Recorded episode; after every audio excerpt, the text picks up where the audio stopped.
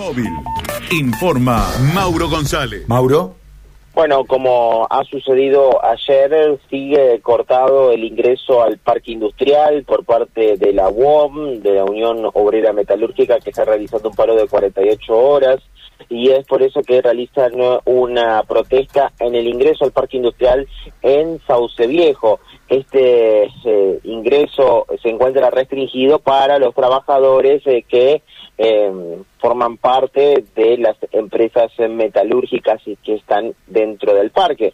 Aquellas que pertenecen a otro tipo de rubros eh, se puede ingresar con normalidad y el trabajo se lleva eh, con total normalidad en ese lugar. Por eso que eh, esta manifestación se va a realizar por lo menos por un par de horas más y después posteriormente en el, mediodía, que también es otro horario de ingreso. Eh, vamos a escuchar la palabra de Mario Contreras, secretario de Actas de la UON, que decía lo siguiente. ¿Qué tal, Mauro? ¿Cómo te? Buen día. Este, estamos en la segunda jornada de paro, son ya habíamos pronosticado, digamos, de 48 horas, fue viernes. Así que, bueno, hoy con los compañeros delegados y ya algunos trabajadores que se van sumando también. Eh, ¿Esto se está desarrollando con la misma modalidad sobre el ingreso del parque industrial? Sí, sí, sí, exactamente como ayer. O sea, solamente los metalúrgicos es lo que nosotros no dejamos ingresar porque, bueno, ya sabemos, lo, lo están extorsionando los, los mismos empleadores y bueno, eh, entonces los lo, llaman para que vengan a trabajar y quieren entrar a toda costa, ¿viste? Entonces nosotros lo que tratamos de hacer es que, eh, que vuelvan a su casa y que cumplan con, con lo que estamos eh, luchando, ¿no? Y, en base a lo que me preguntaban, los, los, compañeros trabajadores de, de, otras organizaciones o de otros gremios están normalmente entrando, como ayer en cuanto a lo que tiene que ver con el acatamiento en líneas generales acá en Santa Fe y en otros puntos, ¿cómo se ha dado? Sí, podemos contar que prácticamente un 90% en Santa Fe, por lo que tenemos entendido. Y en otros puntos del país eh, creemos que estamos casi en un 90% también.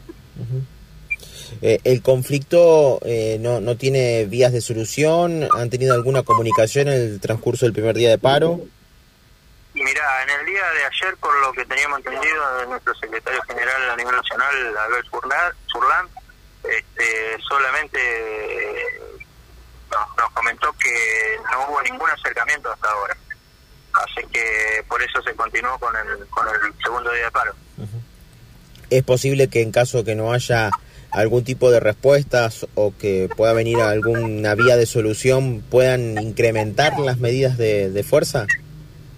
Exactamente, nosotros tenemos ya eh, el plan de lucha formado, digamos, digamos que esto había arrancado el martes con a, partir de las 10 horas hasta las 21, y luego jueves y viernes que serían estos días, con 48 horas, y si de continuar la situación de no llegar a un acuerdo, eh, sería la otra semana con tres días, digamos 72 horas, miércoles, jueves y viernes.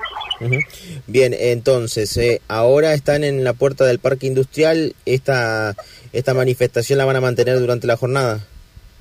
Creemos que, que vamos a estar este un, largo periodo, pero mm, ayer, viste, tuvimos un rato que fue hasta, digamos, de las 4 de la mañana hasta las 9 y, y luego vinimos un rato más al mediodía. Este, creemos que hoy va a ser una jornada larga, creemos. Bueno, hasta allí lo escuchábamos a Mario Contreras por parte de la UOM eh, hablando al respecto sobre esto.